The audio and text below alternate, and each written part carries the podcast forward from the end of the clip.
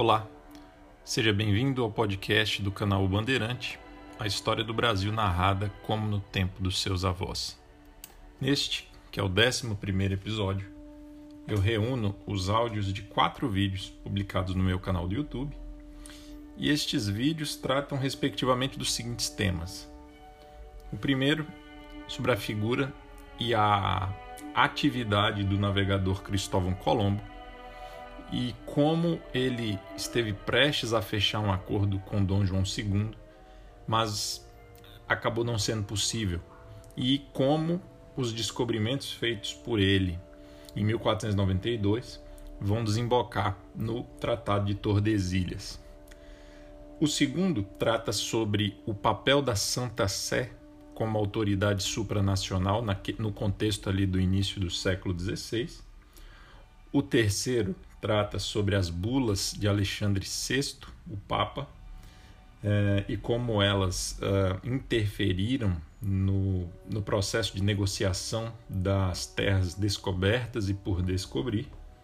E o quarto e último fala sobre, efetivamente, o Tratado de Tordesilhas, que dividiu o mundo em dois, é, em dois hemisférios, um sob o comando e a, a ação de Portugal e o outro sob o comando e a ação da Espanha. Uh, não deixe de se inscrever aqui no canal do YouTube, curtir, comentar e ativar as notificações. Se estiver ouvindo em alguma plataforma de áudio como Spotify, Apple Podcasts, Google Podcasts, não deixe de assinar e compartilhar esse conteúdo com amigos, conhecidos, familiares que tenham interesse na história do Brasil. Esses áudios também estão sendo publicados no meu canal do Telegram. Todos esses links você encontra aqui embaixo. Um abraço e até a próxima.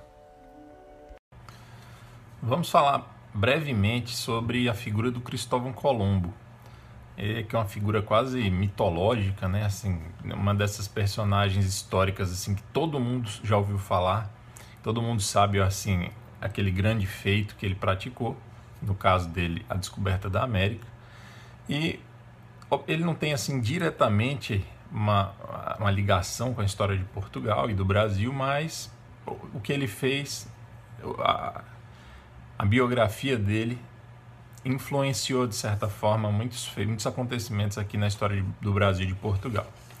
Bem, é, então ele nasceu em 1451, ele era genovês e morreu em 1506. Pouco se sabe sobre a história dele, tá? Assim, é, não há muita informação sobre a história dele a maioria das informações é de biógrafos posteriores, né? Gente que escreveu sobre a vida dele depois que ele já tinha morrido.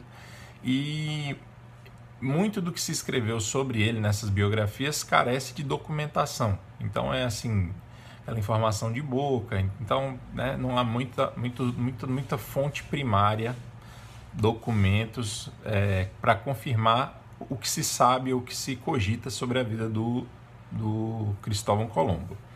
Tá, então do que se sabe que é importante aqui para nós, a gente pode dizer o seguinte: provavelmente o Cristóvão Colombo viveu em Portugal durante algum tempo. Parece que ele foi casado com uma mulher portuguesa, que a família era de Porto Santo, uma ilha da, do arquipélago da Madeira.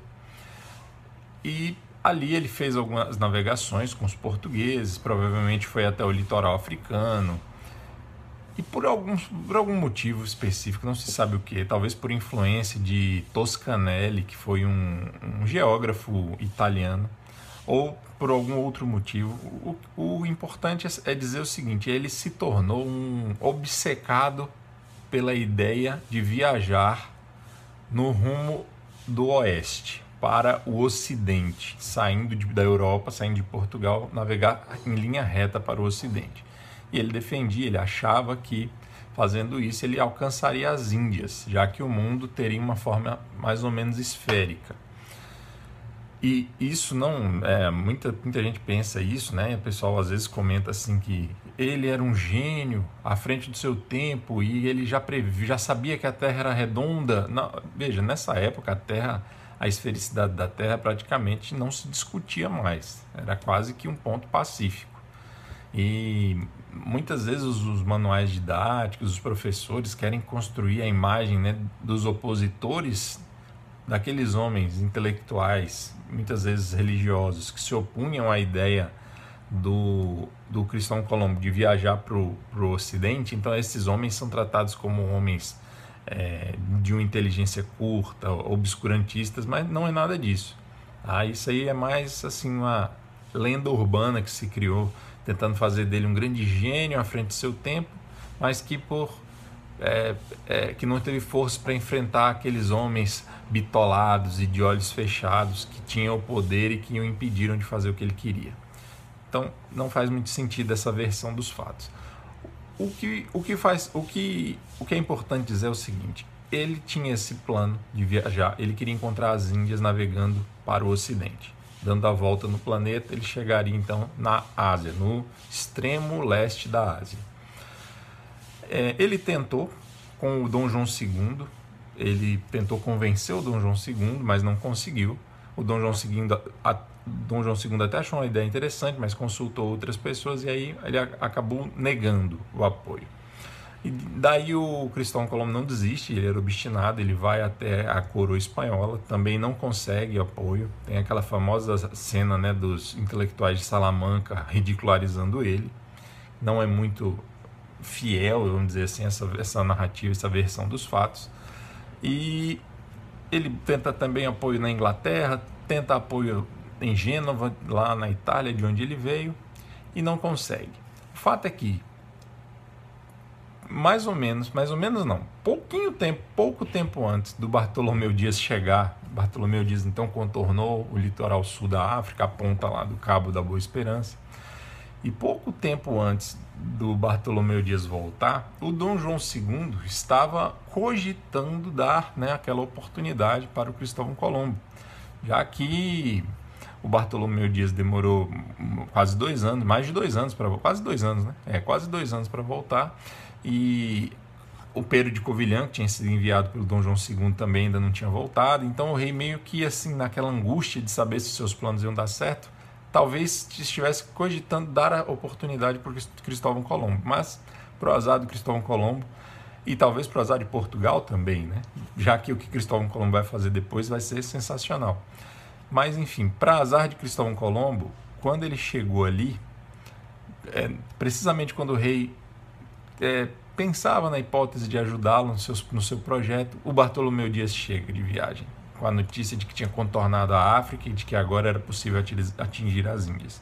E aí, obviamente, que o Dom João II, para que arriscar numa viagem totalmente é, sem, sem nenhuma experiência, sem nenhuma não havia nenhuma tentativa, nenhuma tentativa tinha sido feita ainda de navegar diretamente para o Ocidente para atingir as Índias e os portugueses passaram 100 anos tentando contornar o, continente africano. Então é lógico, Dom João II se apegou àquela, àquela, aquele projeto que era mais palpável, que era mais seguro, que era mais concreto.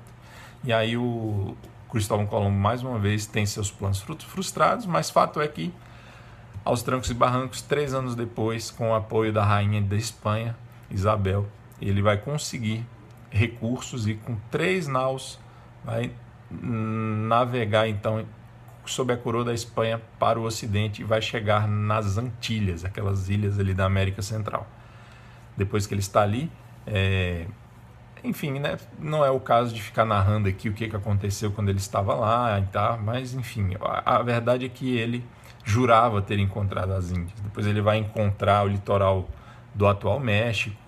E ele, assim, né, é, ele ficou cego para as evidências. E por mais que houvesse indícios de que aquela ali era uma terra nova e não as Índias que ele estava querendo atingir, ele vai morrer crendo que tinha alcançado as Índias, lá da Ásia, e não um novo continente.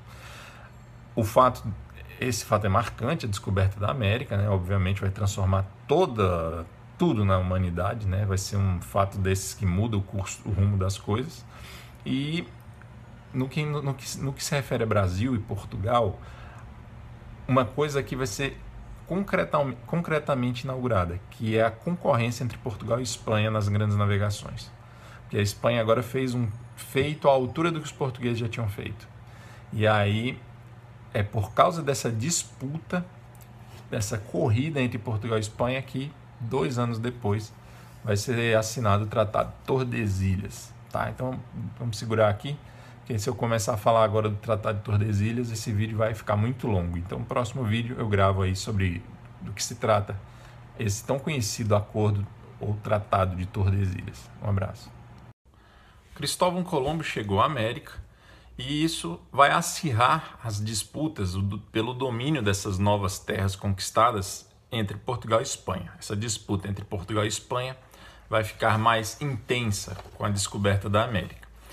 E antes de falar do Tratado de Tordesilhas, que vai resolver essa disputa, né, digamos assim, vai amenizar essa disputa, vai colocar em pratos limpos, ó, Portugal, você explora aqui, Espanha, você explora aqui. Antes de entender, para entender como é que foi possível o estabelecimento desse tratado e entender como é que funcionava todo todo o mecanismo, né? Porque assim, e os outros países?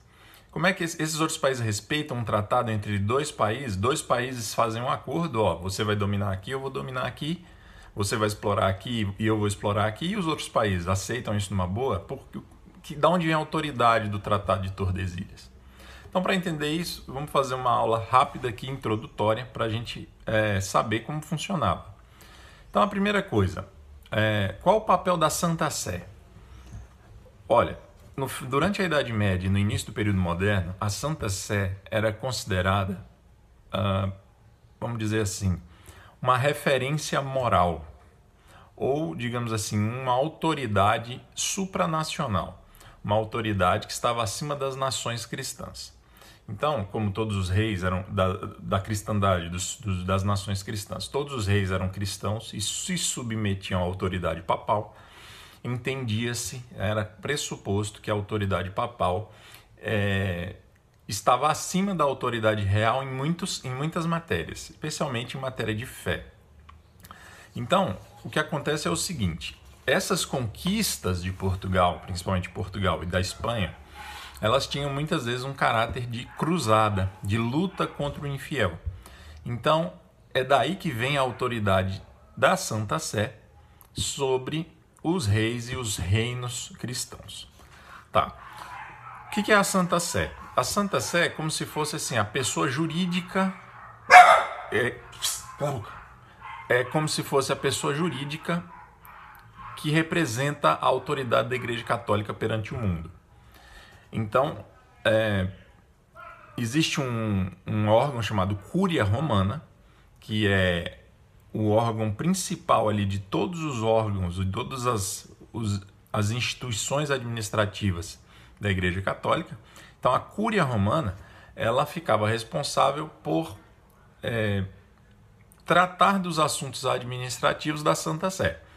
Tá, então, sim, hoje, né, só para entender, vamos falar de hoje. Hoje existe o Estado do Vaticano, o Estado do Vaticano é aquele territóriozinho ali encravado dentro da Itália. E juridicamente, quem é que trata das, das questões jurídicas do Vaticano? É a Santa Sé. E quem representa a Santa Sé? A Cúria Romana. Então, acho que deu para entender aí, grosseiramente. Então, a Cúria Romana, representada pelo Papa, vai ter a atribuição de definir que, que empreitada tem caráter de cruzada ou não. Tá? Então eu anotei aqui, vou ler aqui um pedacinho para facilitar. Tinha a atribuição, a Cúria Romana, de distribuir entre os monarcas católicos a missão cristianizadora, independente dela ser pacífica ou violenta. E além disso, ela podia reconhecer a soberania dos estados sobre as terras conquistadas. Certo? Então, assim, eu estou falando aqui de forma assim, né, bem imprecisa, mas o que importa é entender isso. A Santa Sé tinha autoridade para dizer: Portugal, você quer fazer uma expedição no norte da África para conquistar Ceuta. Ok, isso é uma uma, é, essa empreitada tem caráter de cruzada. Então você vai, em nome da cristandade, lutar contra o infiel. Se você vencer, você pode dominar e administrar o território conquistado. Ok? Então deu para entender, né? Então, para continuar no exemplo de Ceuta, e agora eu vou dar vários exemplos para vocês, tá? Vai ser um pouquinho chato, tem uns nomes estranhos em latim aqui, mas é importante ficar registrado. Então, só para falar de Ceuta, a bula, né, o documento que, a, que o Papa elabora e assina para dar status de cruzada a uma determinada expedição, a bula se chamou Bula Sane Carissimus. Ela foi de 1418 né, e foi concedida ao Dom João I, que era o rei português daquela época. Então, através dessa bula, o Papa disse: você pode fazer a expedição a Ceuta, isso é uma cruzada, tem caráter de cruzada, e você vai poder, caso seja vencedor, usufruir uh, das vantagens comerciais e econômicas, administrar essa terra conquistada. Muito bem. Outro exemplo. É, quem foi o Papa? Ah, o Papa foi Martinho V, esse Papa da Bula Sani Caríssimos. Algum tempo depois, o Papa Eugênio IV, foi no ano de 1436, vai, vai expedir uma nova bula, que é a bula Rex Regum, e essa bula, já, já foi no governo do Dom Duarte, dizia que as terras conquistadas aos infiéis por Portugal poderiam ser administradas e cristianizadas por ele. Tá? Então, é uma carta mais genérica, não se refere a um lugar específico. Você olha, a partir de agora, tudo que você conquistar dos infiéis, Dom Duarte e Reino de Portugal, tudo que você conquistar dos infiéis está sob a sua administração.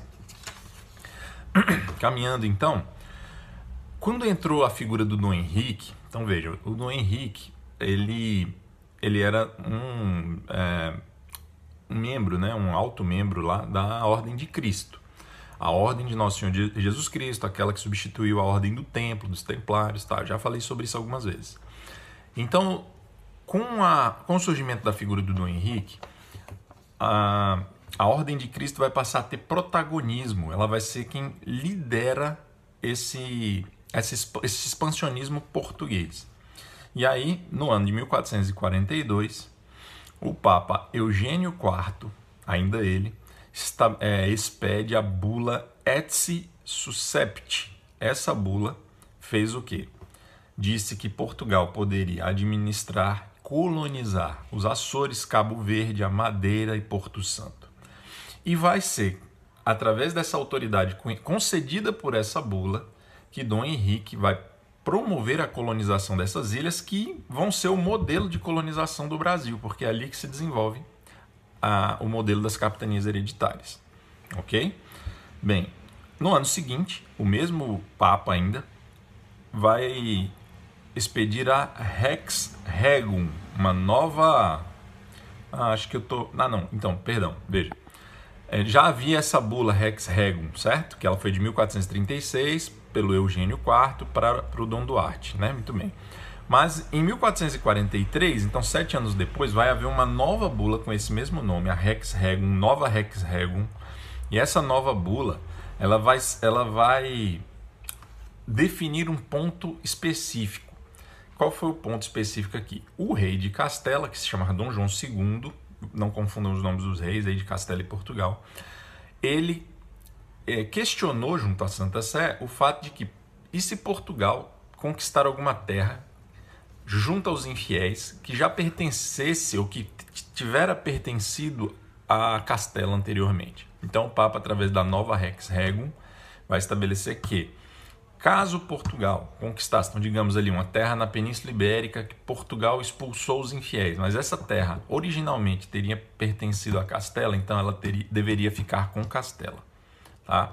Bem, então aí, um, digamos assim, né, uma bula que restringe um pouco o domínio de Portugal sobre as terras conquistadas, cria uma exceção.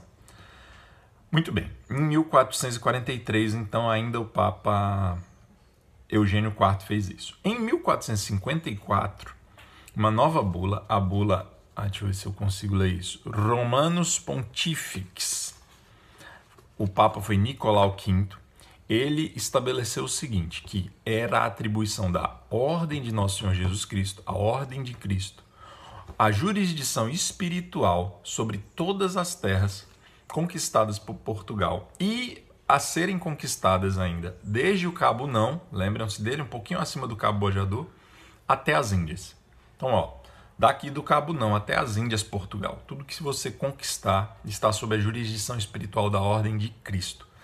As ordens, É, então, só para a gente entender um pouco. É, no Brasil, a jurisdição espiritual inicialmente ficou com os jesuítas, uma outra ordem. Então, assim, deu para entender? Da mesma forma que o Brasil ficou sob responsabilidade inicialmente dos jesuítas, agora, com essa bula aqui, o Papa. É, é, vamos desculpando aí, minha gente, é muita bula, é muito Papa. O Nicolau V, com a Romanos Pontifex, em 1454, estabeleceu isso que a Ordem de Cristo tinha essa jurisdição das terras do Cabo Não até as Índias. Em 1456, o Papa Calixto III, numa nova bula, a Intercetera, ele vai especificar ainda mais, ele vai é, não só confirmar o que a bula anterior dizia, mas vai dizer assim, ó, é, é verdade, do Cabo Não até as Índias é domínio de Portugal, mas vamos deixar isso mais claro ainda. Então ele disse que as ilhas do Oceano Atlântico e Índico que fossem dominadas e conquistadas por Portugal ficariam sob jurisdição espiritual da Ordem de Cristo e, conseguintemente, da Ordem de, da, do Reino de Portugal. Todos os cabos, incluindo aí o Cabo Não e o Bojador, todo o litoral da Guiné e até as Índias. Então, confirmando e explicando ainda melhor, né, especificando como era e em que regiões o domínio de Portugal e da Ordem de Cristo existiria. E para terminar, é, em 1481, uma nova bula do Papa Sisto IV, chamada Etene Regis, estabeleceu o que já é, confirmou que já estava estabelecido pelo Tratado de Alcáçovas entre Portugal e Espanha, o Portugal e Castela.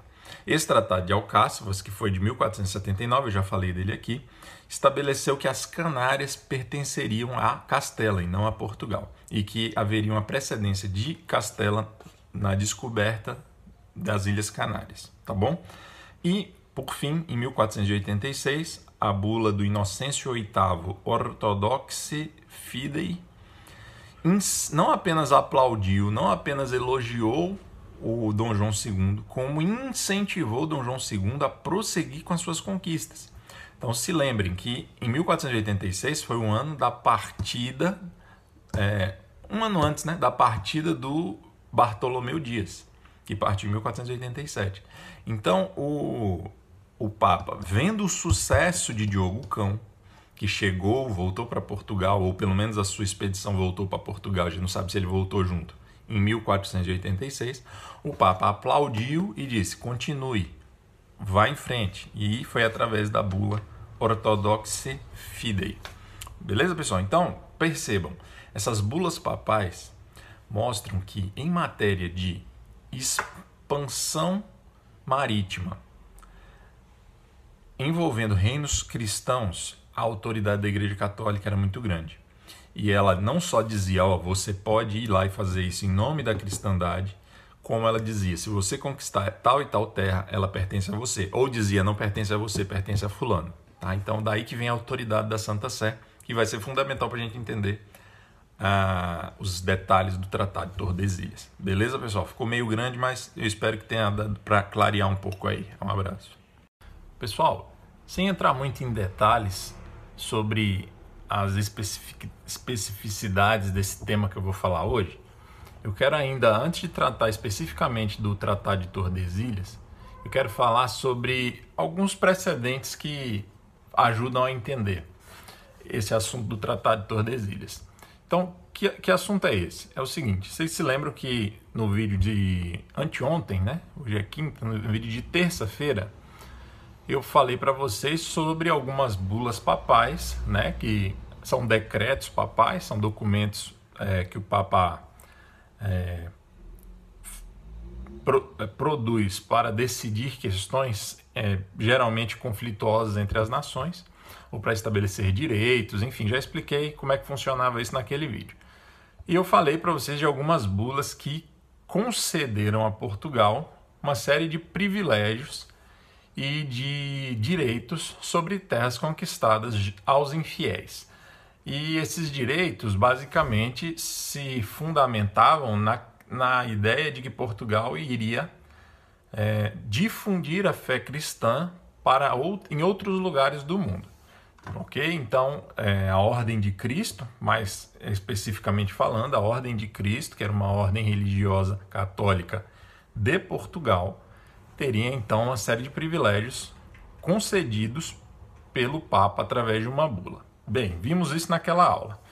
Hoje eu vou falar de mais algumas bulas, mas eu não vou ficar dizendo o nome uma por uma, tá? Para não ficar cansativo e chato. É só para ter uma visão geral, panorâmica do que, que aconteceu a partir de 1492. O que, que aconteceu em 1492 de importante?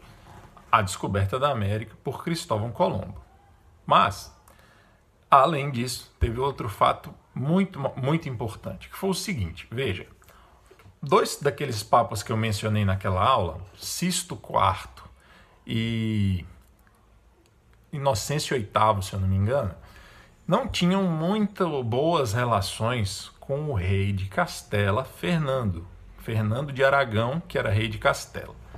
Então, é, o Fernando de Aragão fez tudo o que pôde, movimentou todos os seus pauzinhos e tentou de todas as formas influenciar a escolha de um novo Papa em 1492, já que haveria a escolha de um novo Papa nesse ano. É, e curiosamente ele conseguiu escolher o Papa perfeito, o Papa dos seus sonhos, que era o nome dele é Rodrigo Borgia. É, e ele foi escolhido Papa, eleito Papa em 1492. O Rodrigo Borgia, por acaso, né, só por coincidência, era aragonês, assim como Fernando, Dom Fernando, rei de Castela. Mas não só pelo fato de ser aragonês.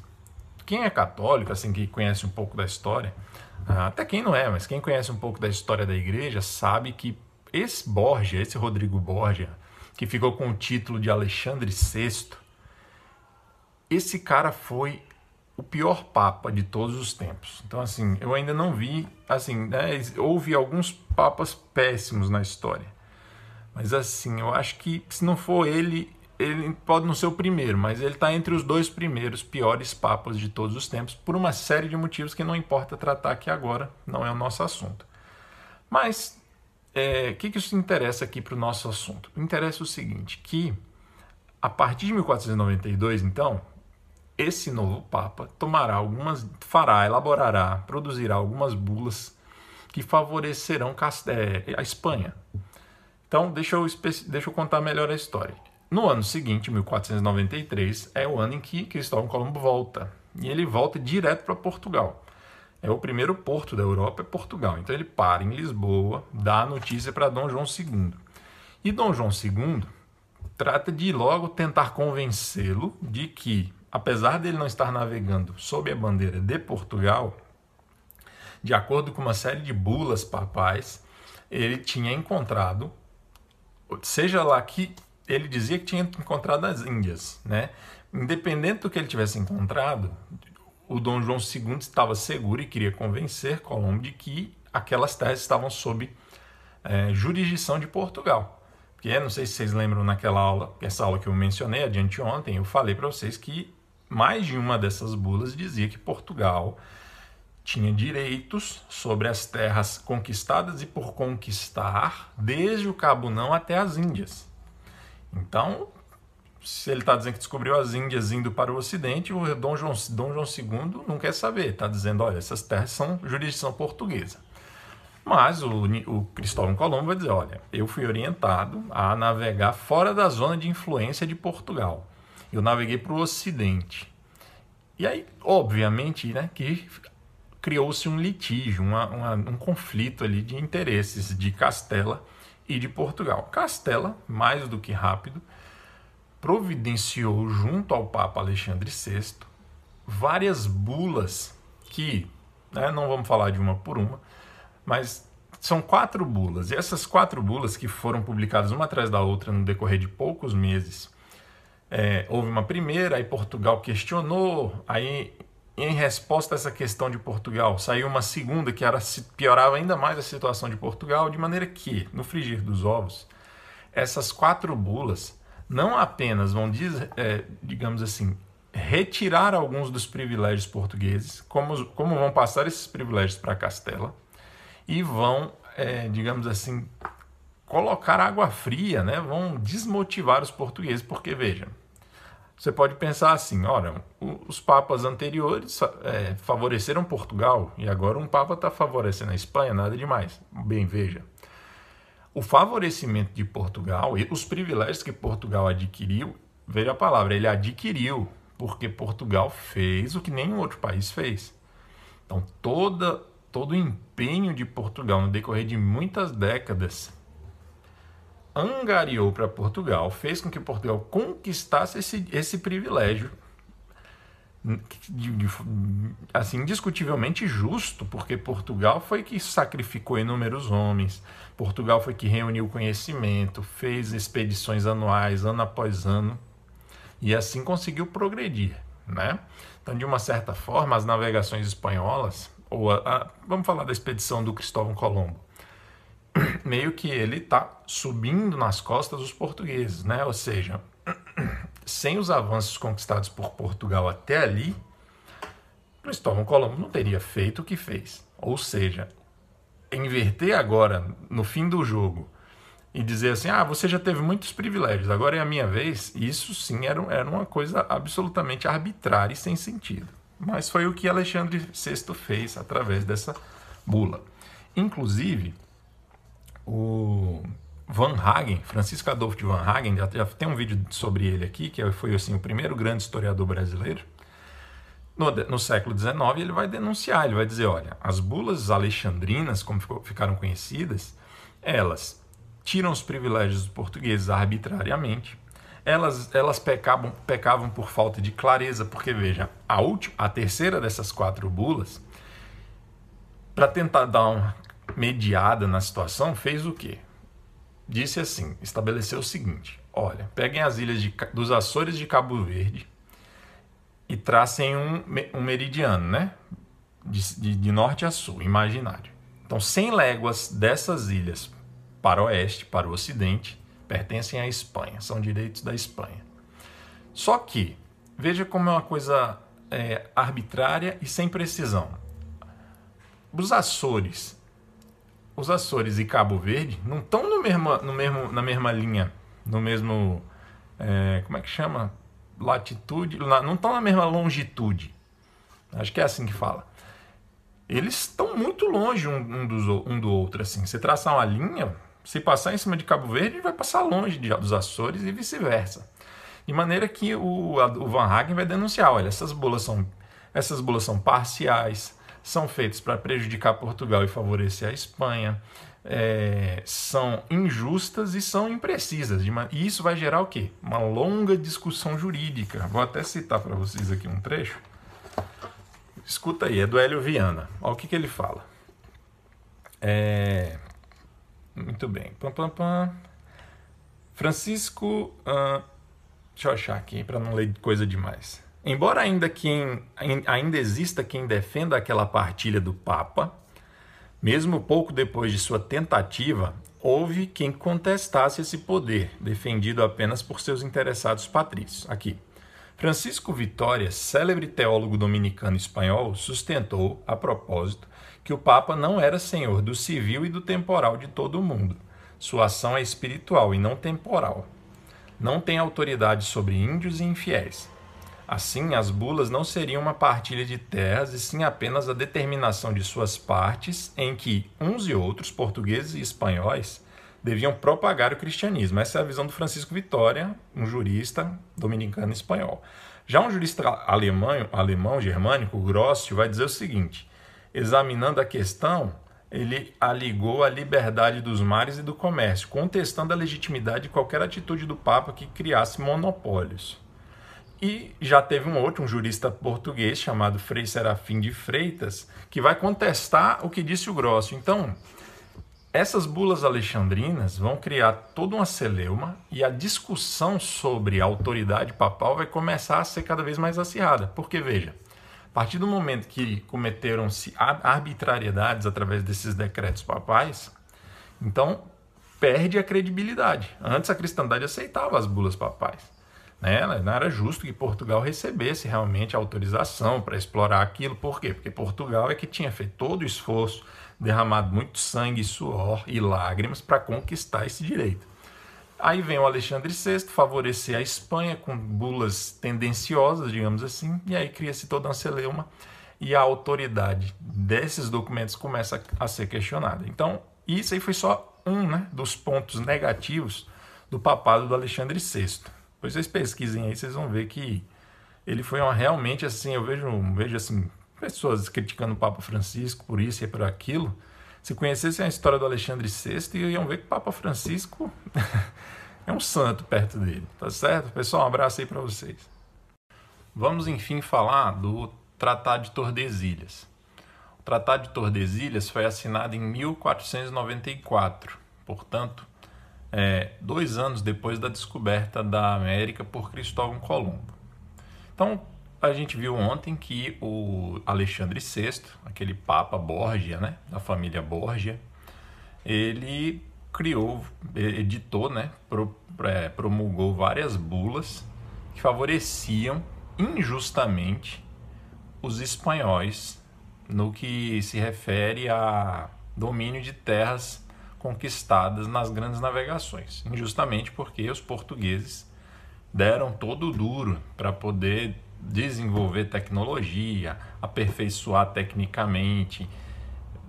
Muitos homens portugueses morreram nas grandes navegações. Enfim, Portugal fez o serviço pesado e agora a Espanha, numa jogada de tapetão, já que o Papa era favorável, tendencioso a Castela, agora tenta ganhar, tirar vantagem disso sem o respectivo esforço. Então, diante disso, Portugal protestou, Portugal é, tentou diplomaticamente resolver isso, né? Enfim. Aí aconteceu o seguinte: a primeira coisa que Portugal fez foi propor, então, ao, tanto a Castela como a como ao Papa, né?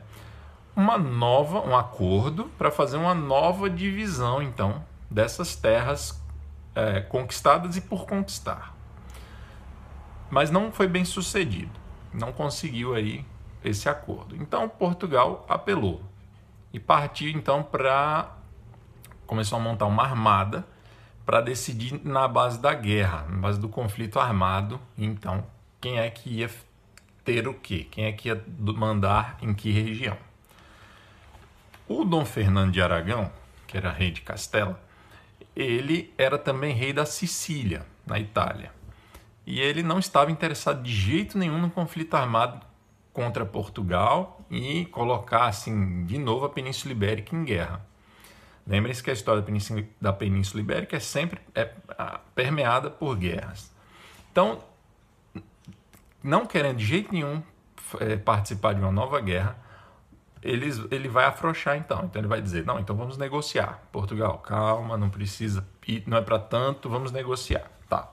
E aí houve longas negociações. É, essas longas negociações sempre. É, de, Portugal sempre esteve em vantagem nelas. Por quê? Porque Portugal tinha um conhecimento prático, Portugal tinha navegado muito mais do que a Espanha. Então, os navegadores portugueses, os diplomatas portugueses, eles tinham informações que os espanhóis não tinham. De maneira que conseguiram chegar num acordo muito vantajoso para Portugal, que foi assinado no dia 7 de junho de 1494, num, conselho espanhol chamado Tordesilhas, uma cidadezinha chamada Tordesilhas foi assinada por representantes dos dois reinos, tá? Então, 7 de junho de 1494 foi assinada. O documento chama-se, na verdade, Capitulação da Partição do Mar Oceano. Mas, popularmente tratado, o acordo feito em Tordesilhas virou Tratado de Tordesilhas. No que consistia esse acordo? Olha só. É, ontem eu falei né, que numa daquelas bulas, o Alexandre VI estabeleceu lá, junto à Castela, que iam se contar uma quantidade de léguas, partindo ali de um, de um conjunto de ilhas, para o ocidente. Então, X léguas para o ocidente, aí traçava uma linha, o que tivesse depois da linha era da Espanha, o que tivesse antes era de Portugal. Portugal fez o quê? Ele conseguiu manter o mesmo padrão de negociação, só que a linha ficaria então precisamente demarcada como partindo da, do arquipélago do Cabo Verde. E a partir dessa linha imaginária, passando pelo Cabo Verde, é, navegava-se 370 léguas para o ocidente. E ali traça, traçava-se outro meridiano e ali seria o limite. Então eu vou tentar mostrar aqui, eu não tenho um globo, que seria o ideal. Nem tem um mapa perfeito para mostrar isso, mas o melhor que eu encontrei aqui rapidinho foi esse aqui. Então vocês acompanhem meu dedo que vai dar para entender razoavelmente. Então tá. E tá o Brasil, né? A América do Sul. A América do Norte não aparece aqui. Aqui tá a África, a Ásia, aqui na pontinha a Índia, né? Muito bem, aqui embaixo está a Oceania. Bem, então Cabo Verde está por aqui, né? No litoral africano. Muito bem. Então o que, que acontece? Daqui contava-se 370 léguas e traçava-se uma linha imaginária. Essa linha passava mais ou menos no meio aqui da América. Essa ponta aqui do Brasil, ela, ela cortava, tá? Só que essa linha do meridiano, lembrem-se, o meridiano dá a volta no planeta, né? Então, não é só.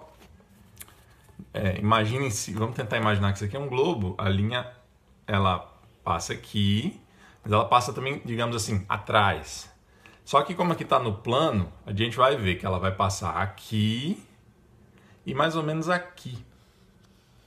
Mais ou menos aqui, ó. Deixando toda a Índia enquadrada nesse bloco. Então, então assim, para vocês entenderem. Esse bloco aqui que ia da linha imaginária dos 370 léguas do ao ocidente do Cabo Verde, então dessa linha até essa linha, que na verdade é a mesma linha, né? No, num globo seria mais fácil mostrar. Esse blocão de terra aqui de água pertence a Portugal. Tudo, tudo que já se descobriu e o que fosse se descobrir.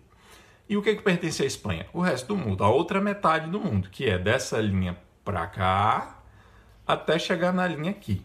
Então vocês podem ver que aqui não aparece o Oceano Pacífico. Todo o Pacífico era da Espanha. Toda a América, toda a América do Norte era da Espanha. É, a Oceania para lá. Então tudo, tudo que não está aqui praticamente era o que pertencia à Espanha. Tá? Então a linha dividia o mundo ao meio. E a parte de Portugal é essa que eu mostrei para vocês, da metade da América do Sul até as Índias. O outro lado era tudo da Espanha. De cara dá pra gente ver que foi um grande negócio para Portugal. Por quê? Porque do outro lado não tinha muito, muito nada que se comparasse. As Índias, é, a África, a metade, boa parte da América ficou com Portugal. E o que, que ficou com a Espanha? A outro pedaço da América, praticamente só. E ilhas do Oceano Pacífico. Então foi assim um excelente negócio. Agora esse, esse tratado ele ainda vai produzir muitas discussões. Por quê? Porque houve imprecisões naturalmente. Então, por exemplo, não se estabeleceu qual ilha especificamente do arquipélago do Cabo Verde ia ser o marco inicial. Então, dependendo de qual fosse a ilha, dava uma diferença de léguas. E dava uma diferença de léguas lá na linha demarcatória que passava em cima da América. Então ficavam essas discussões, né? É mais para cá, é mais para lá. Eles estabeleceram que fulano de tal, ciclano, eles já disseram o nome dos representantes de Espanha e Portugal. Em até um ano iriam fazer uma viagem para delimitar fisicamente, digamos assim, né? É, deixando marcos, se fosse possível, ou em mapas, é, qual eram os territórios de cada país. Mas isso nunca foi feito. Outra coisa, é, havia até divergências quanto à medida das léguas. Então, até isso era possível questionar juridicamente. Então, essas discussões sempre existiram. Até quando o tratado for é, deixar de, de, vigorar, que ele vai deixar de vigorar em 1750. É, ele, ele começa em 1494 e vigora até 1750, quando vai ser feito um outro tratado, que é o Tratado de Madrid, que vai substituí-lo. É, depois desse, desse dia 7 de junho de 1494, ainda houve algumas outras datas importantes. Olha, no dia 7 de agosto de 1494, a Espanha ratificou, o rei da Espanha ratificou o acordo. Em 5 de setembro do mesmo ano, Portugal ratificou o acordo. Em 1506, oito anos depois, oito, seis, doze anos depois, 1506, o Dom Manuel, o rei português, que é o sucessor do atual, do Dom João II, o Dom Manuel vai solicitar ao Papa que ele é, emitisse uma bula confirmando aquele tratado. E o Papa Júlio Júlio II vai fazer isso em 1506. E em 1514, o Papa Leão X vai renovar com uma nova bula aquele tratado. De maneira que foi muito bem ratificado e confirmado esse tratado pelos papas, pela Santa Sé, digamos assim. Porém, em 1580, então, né, vão acompanhando aí, tá? Quase 100 anos depois, 85 anos depois do tratado ter sido assinado, 1580, vai haver um pro problema dinástico em Portugal. Dom Sebastião, que é o rei, vai morrer, não vai ter sucessores, o sucessor dele vai ser o rei da Espanha. As coroas de Portugal e Espanha vão se unir, é a União Ibérica. E aí vai ficar de 1580 a 1640, as duas coroas vão ficar unidas. Então são aí 60 anos em que não vai haver Portugal e Espanha separados, tudo vira um reino só. Nesse período, não fazia sentido o Tratado de Tordesilhas. Por quê? Porque para que dividir se tudo pertencia à mesma coroa? Então, coincidiu que nessa época houve um grande avanço para o sertão e, vamos dizer assim, Portugal, os portugueses, avançaram muito para, para além da linha de Tordesilhas, e quando acabou a União Ibérica, já não fazia mais sentido retroceder, voltar a estabelecer aquele marco. Precisamente por isso, é, 100 anos depois, vai precisar ser feito um novo tratado, que vai ser o Tratado de Madrid. Mas isso aí fica para depois, quando a gente chegar lá nessa época. Beleza, pessoal? Então é isso, um abraço.